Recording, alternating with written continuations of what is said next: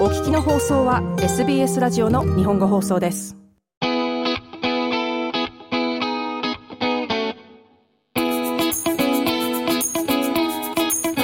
You're listening to SBS Japanese podcast Bilingual Chit Chat, and I'm your host Yumi Oba. In this podcast series, we welcome people with Japanese heritage or those who have connection to Japan and their culture. Perhaps you have visited the country before or you are studying the language. Regardless, we want to hear your story.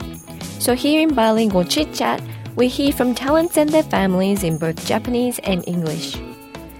日本にルーツを持つ方日本語を学んでいる方、日本をこよなく愛する方、日本語を流暢に話せなくても自身のストーリーを伝えたい、日本への愛を話したい、そんなゲストに日英でインタビューするポッドキャストです。13-year-old Arisa Trew from Gold Coast, Queensland is no ordinary teenager. The Japanese Australian skateboarder is on track to representing Australia in the Paris Games and have made skateboarding history in June this year when she became the first female to successfully land 720 in a competition.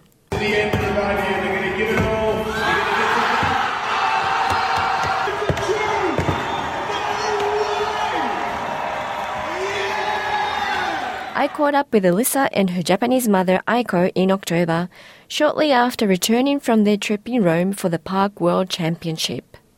In Rome, I came 13th overall, which I was hoping to do better, but I still had really fun and I landed one of my lines, so that was good and it was a really fun park to skate. And I believe this was part of your road to Paris, is that correct? Yeah, it was an Olympic qualifier to, for Paris. And how is your journey going so far? It's going really well because I'm ranked in 14th and I have to be in the top 22, I think, to make it for the Olympics. So I'm in a pretty good position right now after competing in the Olympic qualifiers and world championships. So what happens to your school during these competitions, which I believe you have quite a few throughout the year? Yeah. Well, I go to a skate school called Level Up in the Gold Coast. So we do three hours of education and then skate the rest of the day and the schoolwork is online. So when I go overseas, I can do the schoolwork online sometimes and in some of the workbooks. And also when I get back, I can just do the school time longer than three hours of in the day. That's fantastic. And I know back in June you broke some amazing record. Do you think you want to tell the audience a little bit about that? Yeah. Well, in June I broke the record for the first 720 by a woman in a competition at X Games, which was really fun. And I landed my first 720 just the comp before that at Vert Alert in the best trick competition, but just after the women's timer for it went off. So it was in the men's one, so it didn't really count, but that was my first one. And then at X Games, I landed it in the actual competition, and that's been my dream trick. So I was really happy I did it, and especially in the run because that's how I got first at X Games in the vert. So for the people who don't quite know skateboarding, what is a 720? A 720 is where you come up the ramp fakie, which is backwards, and then spin two 360s in the air and then land back down on the ramp forwards. And I believe Tony Hawk was there? Yeah, Tony Hawk was there to watch it and commentate at Alert and at X Games. And what kind of advice did he give you at the games? At Alert, he helped me land it, my first one, and he told me I needed to duck my head more under my shoulder to get the spin better, and then to slow my rotation down, which really helped, and I think he helped me land it. So Tony was the first person to do the 720, and you're the first female to do it, the 720, and you guys were both there on the spot. What was it like for you? It was really cool because he was the one who landed the trick first, and it's just amazing because that was me as well landing the trick for the fir- for my first time, and it was just a crazy experience. So now that you've landed this in a competition, do you feel the pressure to do this all the time? Well, I really want to do it more in vert competitions, and I'll probably have some more next year. But right now, I'm just focusing on park more. But I'm definitely going to be doing them again, and I just want to get them really well. お母さんの愛子さんにお聞きしたいのですが、この世界各国の大会には同行されるのでしょうか？えっ、ー、と、今回イタリアは一緒に行ったのと、あと、東京で X ゲームがあった時は行ったんですけども、基本的には旦那であるサイモンが、サイモン、あの、アリサと一緒に行ってますね。えー、特に今、世界事情もそんなに安定もしてないので、アジア人の女性の私が行くよりは、やっぱり男である、お父さんである、あの、サイモンがいた方がアリサの安全のためにもいいかなっていうことで行ってもらってます。このスケートボード、決して安全とは言えないハイリスクが伴う競技だと思うんですけども、いつもどのような思いで見守られてるんですか？とりあえず、怪我がないようにっていうのがやはり一番の、あの、いつも思っていることで、えっ、ー、と、どうしてもいろんな擦り傷とか、あの、内身とかそういうのは常にあるんですけども、まあ、大きな怪我で骨折とかがないようにっていうのをいつも思ってます。あれですかやっぱ食事管理であったり、日々の生活の管理であったりっていうのはあるんでしょうか？そうですね。あの、アリサは、ペスカトリアンでお肉は食べないんですね。魚とか野菜とかは食べるんですけども、お肉を食べないので、まあそんな中で、えっ、ー、と、カルシウムとかタンパク質とか、そのあたりの不足にならないようにっていうのは気をつけてます。I want to ask you, Arisa, how did skateboarding first start? I first started skateboarding five years ago when I was about nine or eight. And it's, I started it because I surf a lot and I used to surf a lot then as well. And then one year it got too cold in the water in winter. So I just started skateboarding because it was kind of like surfing on land. And do you still do surfing? Yeah, I still surf, just not as much as I would used to because I've been away for so long. But when I'm back, I definitely surf a lot. And what is it about skateboard that you fell in love with? It's just really fun and I love doing it. And because all my friends do it as well. And it's really fun, especially when you do it with your friends and you push each other to get better. And when you learn new tricks, it's like the best feeling in the world. Does it ever scare you? You do some scary tricks that involve a lot of height and a lot of speed. It's sometimes scary the first time doing a trick or trying it, but then after you try it, it's like not that scary and then you get used to how you do it and how you fall and everything gets easier and then it's super fun. Do you remember the first time you did an aerial? Yeah, my first one was at Pizzey Skate Park and it was a frontside air and that was a really happy moment for me because I was working on it for a long time and I finally got it. And then after that, I learnt backside ones and then I just started to progress from there. And how about this 720? How long did it take for you to break the record? Well, I was trying it for two weeks straight on when I was at home, like in Gold Coast. And then I had to go to Argentina to practice and then to X Games in Japan, Chiba, and then I went back to Argentina for the competition. So I didn't try it for probably six weeks. And then when I came back home, I only tried it once because I wanted to work on other tricks for vert alert. So I definitely like had some tricks for my line. And then when we went to America for vert alert, I didn't try it at all until the competition, like after in the best trick. And that's when I landed it again. Well, for the first time, but I didn't try it for ages. Wow, that's amazing. So it's it's almost like a muscle memory. Is that how it works? Like you've had quite a gap in between.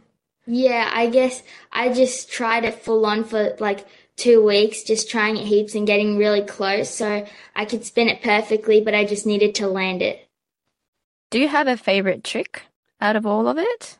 Yeah, my favorite trick is the McTwist because it was a really hard trick for me to learn and it's one of my like best tricks I think and now I can do them pretty good and they're pretty easy for me.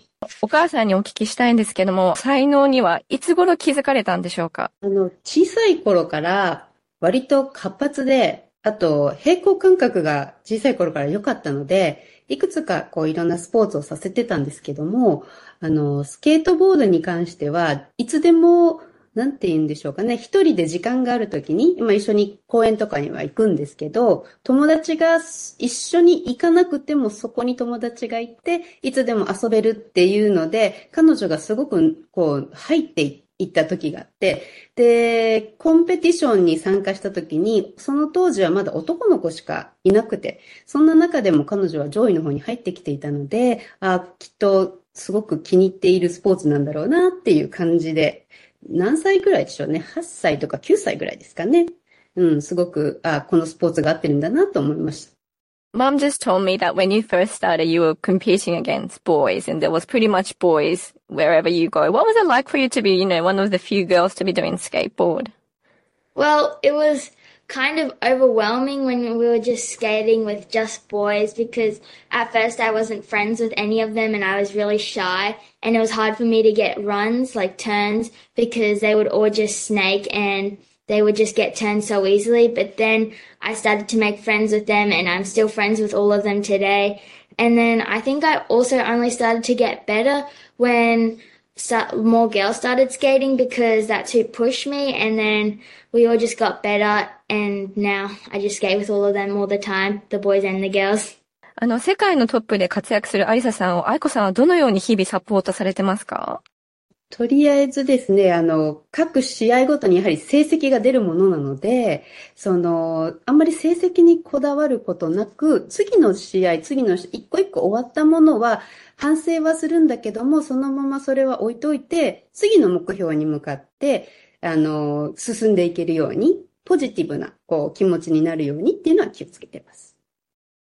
あの、アリサさんは特殊な学校に通われてると聞いてるんですけど、少し教えていただけますか？はい、えっ、ー、と、レベルアップスポーツアカデミーという学校なんですけども、あの、子供たちでプロのスケートボーダー、BMX ライダー、それからサーファーになりたいという子供たちを集めている学校で、えー、実際に本当に彼らはその自分がいつかプロになるためにすごくお互いにこう、なんて言うんでしょうね、競争し合いながら、プッシュし合いながら、あの、学んでいるという学校ですね。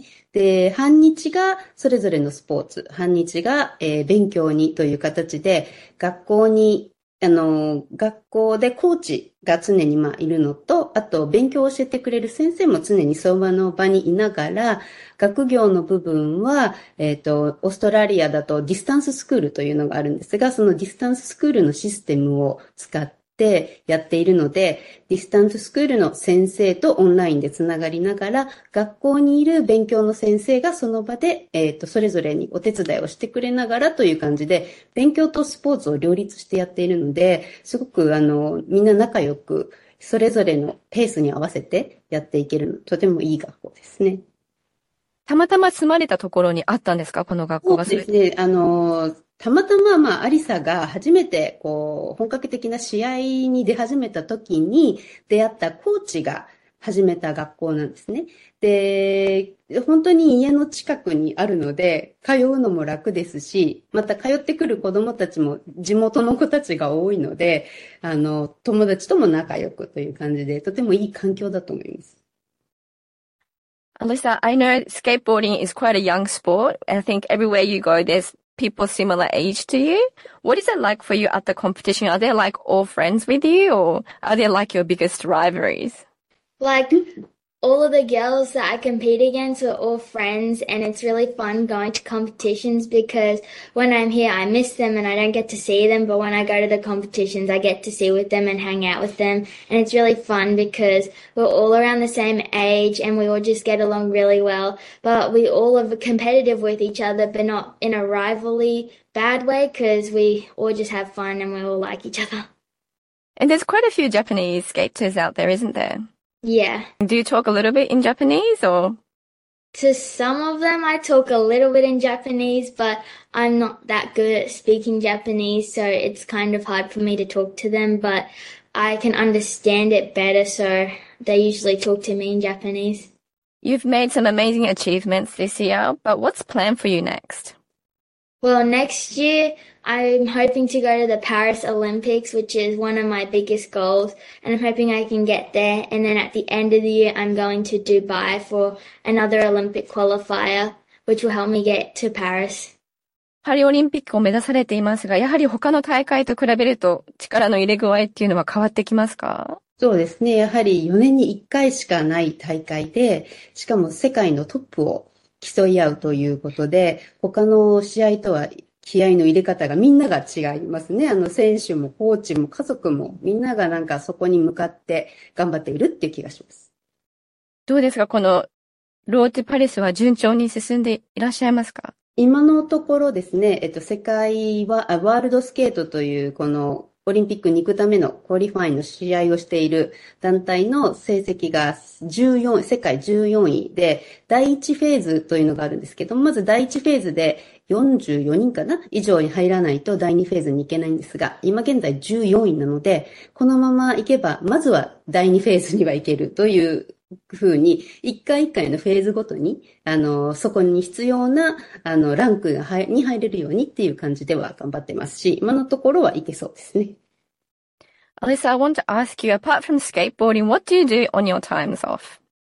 Well, when I'm not skateboarding, I'm either hanging out with my friends or surfing. So you like to stay active? Yeah, well, I usually am surfing or skating most of the time anyways. Who do you look up to? I look up to Moto Shibata, who's a Japanese vert skater who I ride for the same sport brand as him, which is Hosoi, and he's really nice and he's one of my friends and he's really good at skating. Would you like to give a message for our listeners? Well, everyone who wants to learn to skate or get better just has to not give up and keep going and just always keep trying and even if it's hard, it's going to get easier. Thank you so much, Arisa and Aiko-san. Thank you.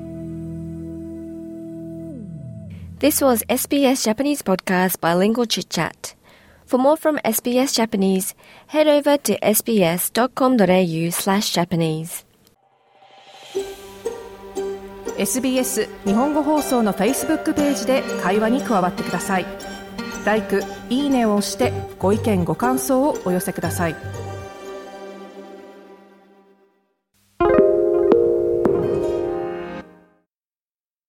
SBS is Australia's most trusted multilingual broadcaster. Our listeners are loyal, highly engaged, and have supported countless local businesses. We offer advertising packages for businesses of all sizes. Our experienced sales team will guide you through the process of owning a great campaign. Bring your own ad or have our production team make you something in one of our 68 languages. Start the conversation with your new audience today. Email sales at sbs.com.au.